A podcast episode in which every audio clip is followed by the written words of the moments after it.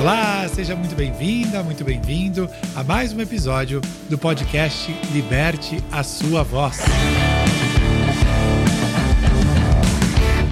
Eu sonhava em fazer o profissão repórter. O Caco Barcelos era, sempre foi, né? E é até hoje uma grande referência para mim. Eu já tinha lido é, todos os livros dele, achava aquele cara, uau, né? E aquela dinâmica do programa, né? todo mundo jovem, começando ali cheio de, de gás, com vontade de transformar o mundo é, através do jornalismo, contar aquelas histórias tão, tão ricas, né? Quando a gente, é, quando nós repórteres, né? Que eu virei um deles depois, a gente entrava na casa das pessoas para conhecer aquela, aquela alma daquelas as pessoas por dentro. Então, é, eu sonhava em fazer aquilo. Só que, é, imagina, pro, pro Felipe lá do, do interior do, do, Rio Grande do Sul, a, a, Globo, a televisão era algo um pouco distante, assim, para mim. Né? Por mais que eu já viesse do teatro, já, já flertava com esse universo da televisão, é uma outra coisa é você se ver fazendo aquilo, né? E aí, eu falei, cara, mas é o meu sonho. Quem, quem vai limitar esse sonho? Eu? Por quê? Né? Então, onde eu vou com isso? E aí, essas coisas loucas do, do universo, né?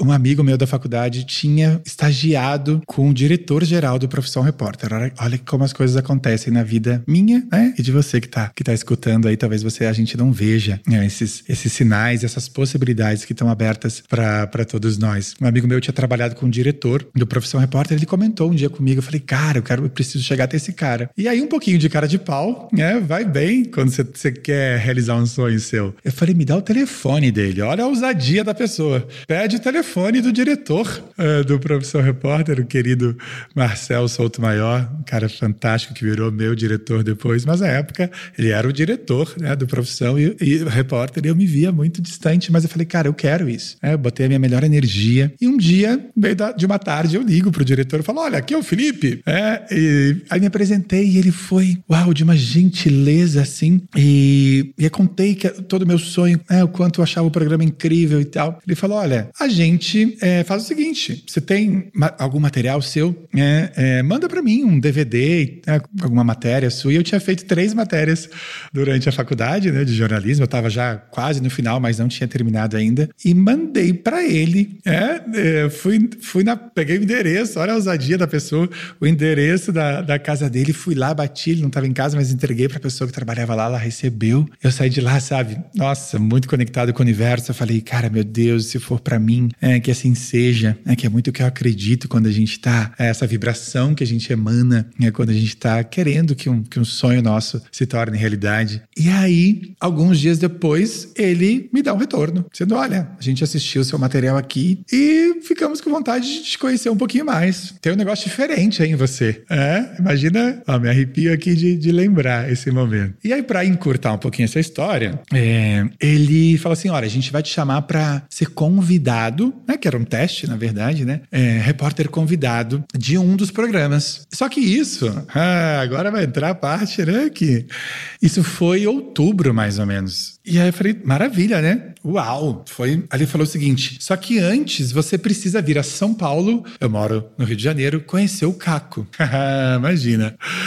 Aí eu falei, uau, porque o programa, né? O projeto é dele, né? Ele precisa sentir você, né? Ver como é que rola essa, essa conexão, essa interação. E aí, gente, eu já tinha saído do meu trabalho em loja, eu entendi que, que eram os últimos meses de faculdade, eu precisava começar a me, me inserir no mercado, então eu estava estagiando. E aí a grana era curta, peguei um ônibus, fui para São Paulo, né? mal dormi à noite, para conhecer pô, o cara que, né, meu grande ídolo, que eu amo, nossa, das pessoas mais incríveis que eu, que eu já conheci, o Caco. E cheguei lá, e, nossa, foi, foi muito bem recebido por, pelos que depois viraram meus colegas, né? Os, os jovens, os jovens repórteres o Caco tava lá no cantinho, assim, nunca esqueço ele. Era na mesinha dele, que depois eu fui tantas outras vezes lá é, trocar com esse grande mestre, aprender com esse, com esse grande mestre sobre comunicação, sobre gente, sobre jornalismo, sobre princípios, né, que estão muito fortes dentro de mim até hoje. Sou muito grato. É, mas até então era só um, o meu, meu grande ídolo ali. E aí foi demais. Eu pensava, né, eu da minha, que eu tinha as minhas inseguranças, tenho algumas até hoje, né, os meus medos, todos nós temos as nossas questões. Eu falava, cara, o que, que eu vou conversar com o Caco Barcelos? Olha que louco isso. E aí fiquei lá, ele estava super ocupado. Depois de uma hora e pouco, duas horas, eu interagindo com os, os meus colegas, né, que viraram depois, vem ele. Aí chega aquele jeitinho dele, né, que é fantástico. Falou, vamos,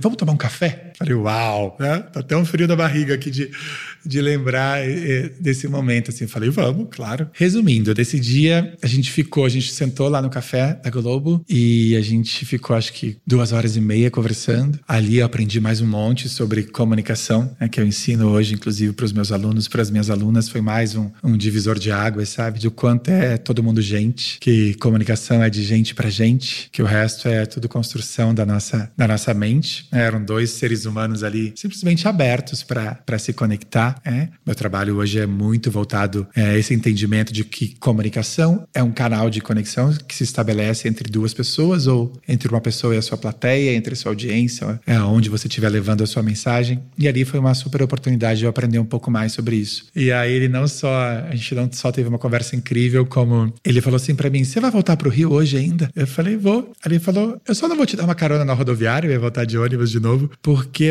é muito longe, São Paulo, aquela cidade gigante, né? Mas eu vou te levar bem pertinho dela. E você vai pegar um metrô só para chegar na, na rodoviária e pegar seu ônibus de volta. Eu falei: Uau! É. Aí peguei uma carona com o Caco assim. Quando eu desci do, do carro dele, eu tive uma catarse de choro, assim, sabe? Porque no, no sentido de gratidão, assim, por tudo que eu tava experimentando, assim, eu falei, cara, eu acabei de descer do carro de um dos maiores ídolos da minha vida. E ele me abraçou, assim, ele falou, a gente vai estar tá junto. Gostei demais de você, você tem uma coisa muito diferente, muito verdadeira, muito, muito real. E eu tenho certeza que a gente vai viver uma trajetória muito especial dentro do Profissão Repórter. Foi muito louco, assim. Eu fiquei, né, até hoje. Algumas vezes depois eu voltei na rodoviária do Tietê em São Paulo, seja para gravar ou até para fazer viagem de ônibus de novo. Eu nunca mais esqueci desse momento. Eu só chorava quando eu cheguei naquela rodoviária. Eu liguei para minha família, falei, cara, é Deus, né, o universo, a, a, vida é muito, é muito potente quando a gente começa a se alinhar com os nossos propósitos. E foi, nossa, foi incrível. E aí demorou um pouquinho ainda até, até eu ser chamado para, é, porque eles estavam, depois eu entendi, né, quando eu virei parte da equipe, é, que, que era fim de ano já, e aí isso me gerou uma, uma ansiedade enorme, era outubro, e eu só fui começar lá com eles em fevereiro do ano seguinte, e aí fiz esse primeiro programa como uma experiência, como um teste, e aí nunca vou esquecer, é, e aí tava aquela coisa, né, vou ficar, não vou, é, já tava com um mês e pouco lá de, de experiência, e segurando aqui a minha, o meu,